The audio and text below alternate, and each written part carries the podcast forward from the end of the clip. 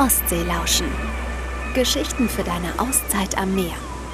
Der Podcast von der Ostsee Schleswig-Holstein. Moin und herzlich willkommen zu einer neuen Folge Ostseelauschen. Diesmal waren wir für euch in Haffkrug und haben uns auf die Suche nach dem Geheimnis für allerbeste Fischbrötchen gemacht. Denn die gehören eigentlich für jeden zu einem Urlaub an der Ostsee Schleswig-Holstein dazu, wie der Strand zum Meer. In Haffkrug betreibt Marke Brockmann die Aalkarte, ein traditionsreiches Fischgeschäft und das ist vor allem wegen seiner besonders guten Fischbrötchen bekannt. Dabei fing in der Aalkarte eigentlich alles ganz ohne Fischbrötchen an, aber natürlich mit dem Fisch an sich. Mein Vater hat 1949 äh, das Geschäft eröffnet, rein mit Aal. Ne? Und ähm, die wurden auf dem Holztisch verkauft, frisch aus dem Ofen, nicht gekühlt, nicht dies, nicht das. Und ähm, das mit den Fischbrötchen, das hat sich ja viel, viel später erst entwickelt. Also es ging erstmal rein um den Fisch. Maike Brockmann blättert in alten Schwarz-Weiß-Fotos von damals. Darauf zu sehen ihr Vater, prominente Gäste und der Fischladen, der natürlich heute nicht mehr viel mit der Urigkeit vergangener Tage zu tun hat.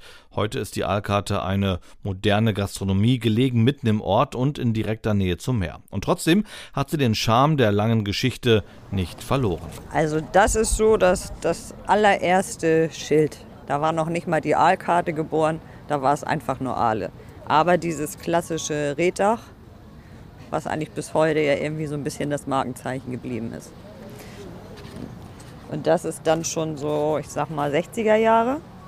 Wie man sieht, da kamen die schicken Leute aus Hamburg, noch mit Anzug und Krawatte. Aber der Aal wurde einfach in die Hand genommen und mit den Fingern gegessen. So, dann machen wir einen kleinen Sprung. Das ist 70er Jahre. Immer noch das Reddach, aber halt alles ein bisschen verändert.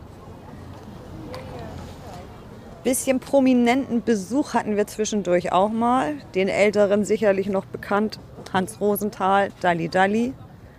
Und das ist der Herr Eschweiler, der, glaube ich, 1974 die WM gepfiffen hat als Schiedsrichter.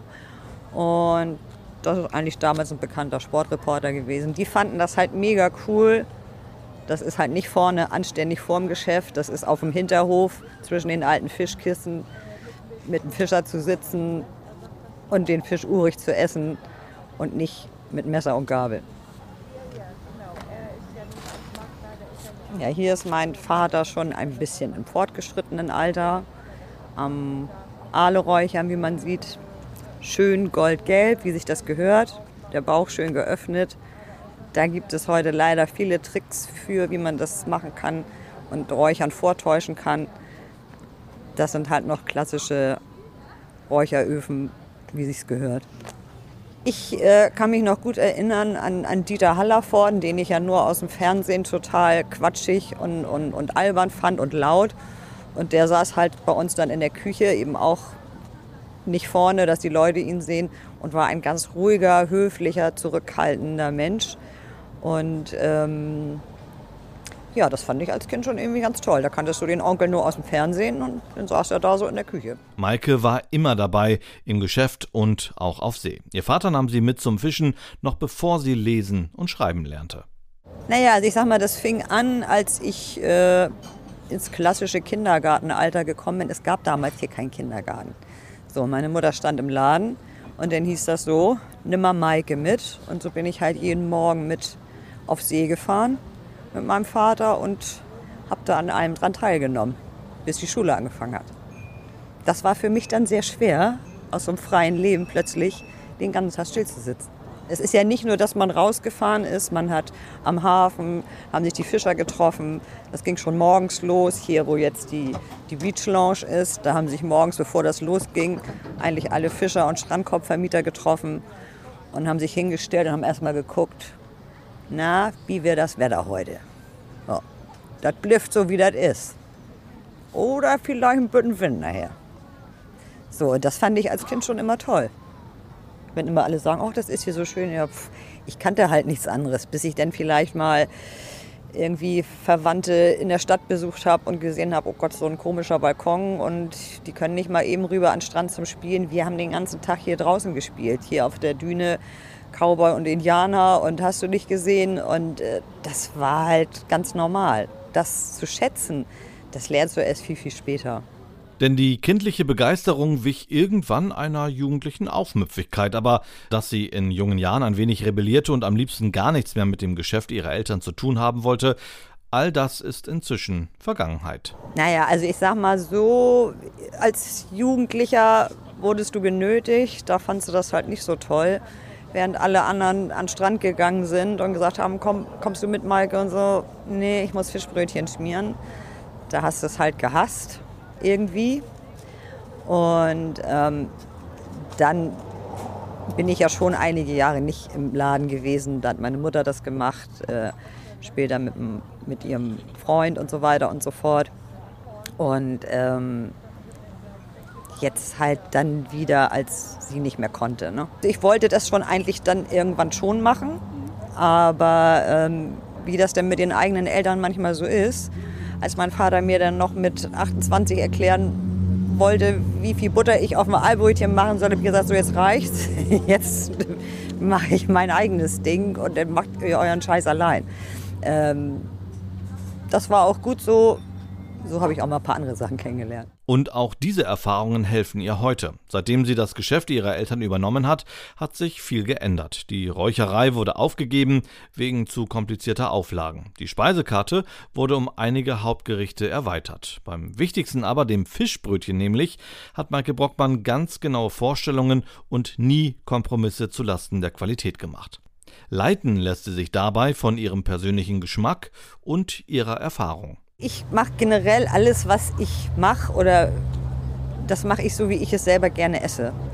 So, und ich gucke dann nicht auf das billigste Brötchen und, und die billigste Zwiebel, sondern ich mache es wirklich so, wie ich es für mich privat zu Hause machen würde. Und ich esse ganz gerne gut und frisch. Und so möchte ich, dass das auch der Kunde bekommt. Und ich glaube, das merken auch einige Kunden, dass ich nicht irgendwelche labbrigen Wasserzwiebeln darauf knall und, und, und du den Fisch nicht mehr schmeckst. Ne?